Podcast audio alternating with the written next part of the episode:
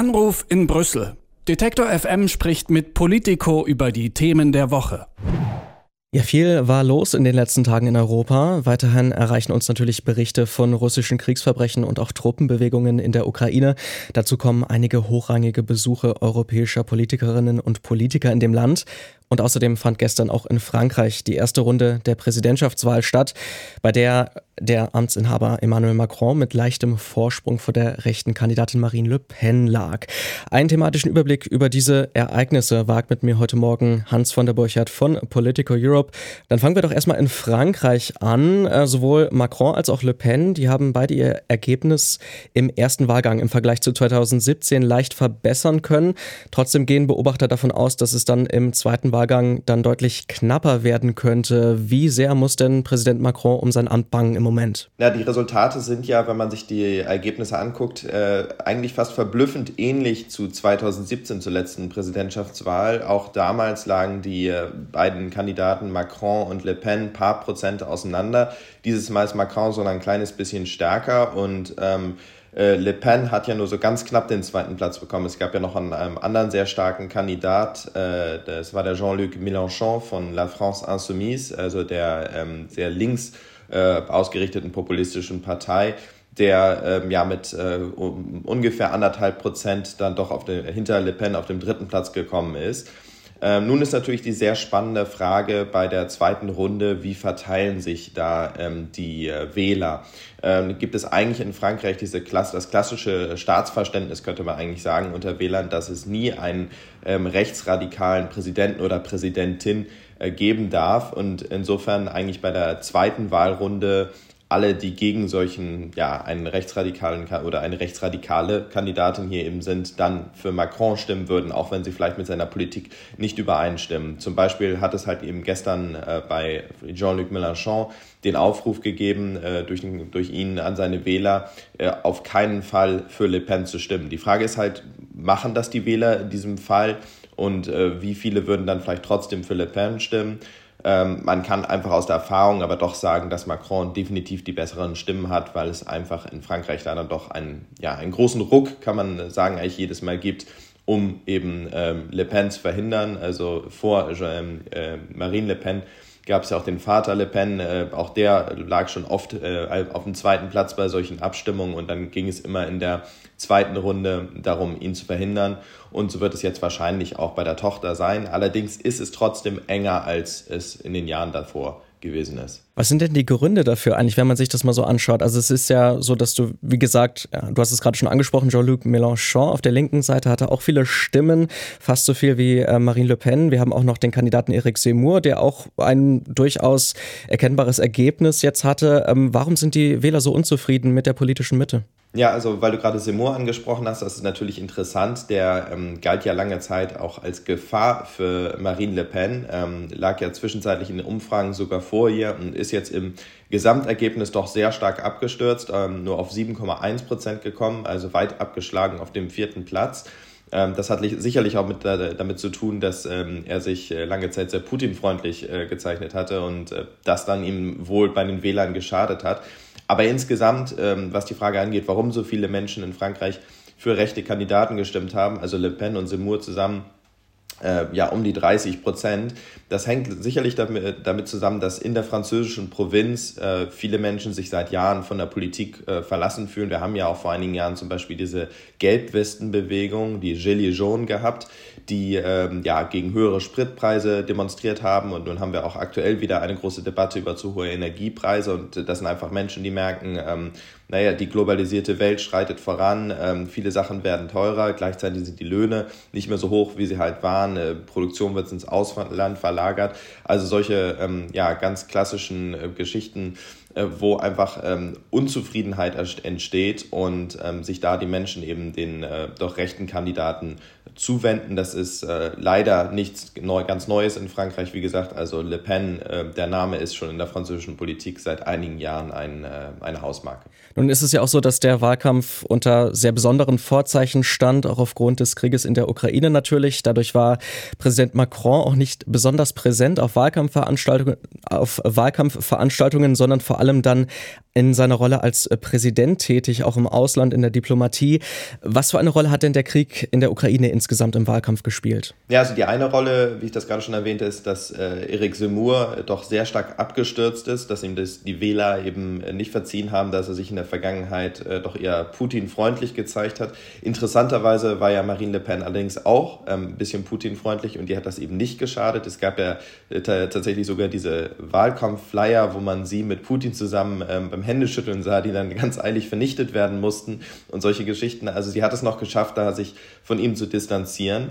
Und im Falle von Macron ähm, würde ich sogar durchaus sagen, dass ihm dieses Staatsmännische geholfen hat. Ähm, er ist ja wirklich äh, noch vor dem Krieg ähm, ist er ja nach Moskau gereist, wie Olaf Scholz ja auch, aber er ist noch vor ihm hin und er hat da wirklich versucht, äh, ja, zu vermitteln, einen, einen Friedensdeal auszuhandeln.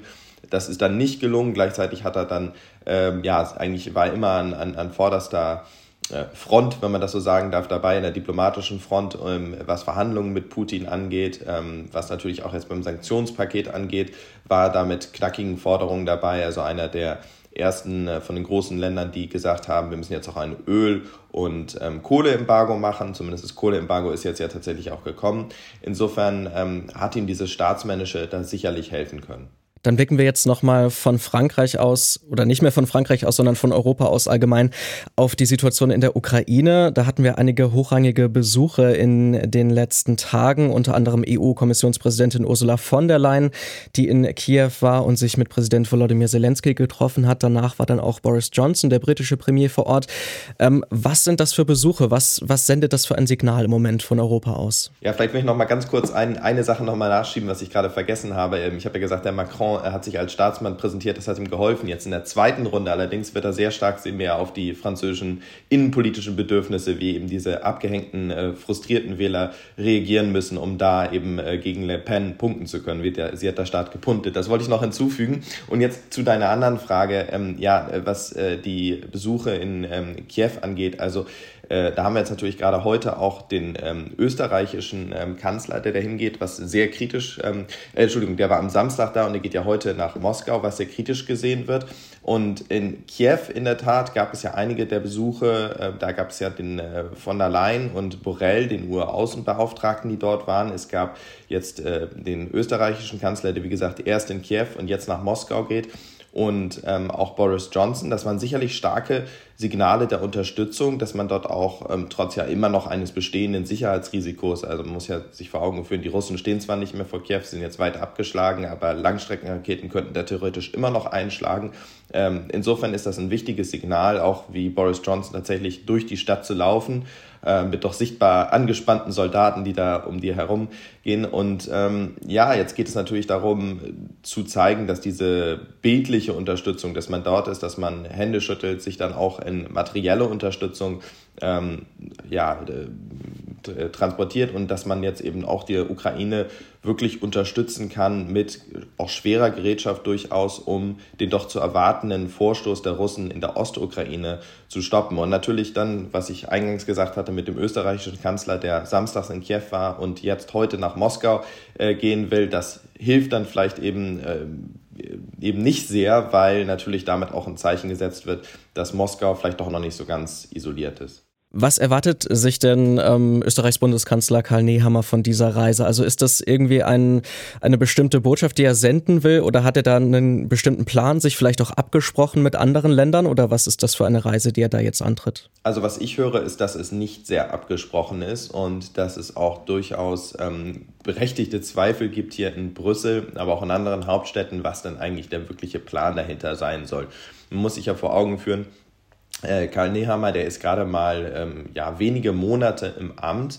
Äh, er ist jetzt nicht ein erfahrener Regierungschef eines großen europäischen Landes, auf das Putin jetzt vielleicht hören würde. Und ähm, auch da hat es ja eben Macron versucht, Scholz hat es versucht und niemand hat ja auf diese europäischen Regierungschefs gehört oder niemand hat auch, also Putin, niemand im, im Kreml hat auch auf die USA oder andere Länder gehört. Also warum jetzt gerade Österreich und ein Kanzler, der seit wenigen Monaten am Amt ist, dort jetzt etwas verändern soll, das ist doch sehr, sehr fraglich. Und das Risiko ist gerade eben auf der Gegenseite, dass so ein Besuch natürlich propagandamäßig ausgeschlachtet wird. Man versucht ja gerade Putin und sein Regime mit Sanktionen massiv unter Druck zu setzen. Man hat ähm, jetzt auch Putins Töchter zum Beispiel sanktioniert. Man äh, geht seinen engsten Machtzirkel da an mit äh, doch ähm, sehr klaren persönlichen und dann eben auch wirtschaftlichen Sanktionen. Und dann gibt es halt eben jetzt diese Bilder, dass ein ähm, EU äh, Regierungschef nach Moskau reist, ähm, dort mit Putin verhandelt, wahrscheinlich wieder an diesem langen Tisch. Das wird wieder diese skurrilen Bilder geben, wie wir sie eigentlich äh, vor zwei Monaten zuletzt gesehen hatten. Äh, da gibt es doch eigentlich große Sorgen, dass das eher die Uneinigkeit der EU unterstreicht. Und das ist ja auch gerade in Brüssel die große Sorge, dass diese Einigkeit, die man jetzt bei den Sanktionen bislang aufrechterhalten hat, ähm, wo es ja immer Sorgen gab, dass einzelne Länder wie zum Beispiel Ungarn da ihr Veto einlegen könnten, dass die jetzt doch mehr und mehr zerfasert. Und ähm, das ist ja vielleicht auch ein bisschen die Erwartung der russischen Seite, dass die Russen sagen, ja, wir können diese Sanktionen und den Krieg durchhalten. Mal sehen, ob ihr das alles so durchhaltet, ähm, auch gerade wenn es jetzt an sensiblere Themen wie das Gas geht. Und insofern ähm, kann ich mir derzeit noch nicht so richtig vorstellen, was der das bringen soll und was sich jetzt auch wirklich der äh, österreichische Regierungschef davon erhofft. Also äh, viel ist hier die Kritik äh, gestern Abend gefallen von totaler ne-, Selbstüberschätzung des österreichischen Kanzlers bis hin zu Naivität, ja, und vielleicht einem, einem naiven PR-Move. Äh, man muss natürlich sehen, was jetzt letztendlich rauskommt, aber die Erwartungen sind nicht sehr hoch, wie gesagt. Also keine hohen Erwartungen für die Reise von Karl Nehammer nach Moskau. Darüber und auch über den Ausgang des ersten Wahlgangs in Frankreich habe ich mit Hans von der Burchardt von Politico gesprochen. Vielen Dank für die Übersicht und schöne Ostertage. Ja, schöne Woche und schöne Ostern auch ebenfalls. Anruf in Brüssel. Detektor FM spricht mit Politico über die Themen der Woche.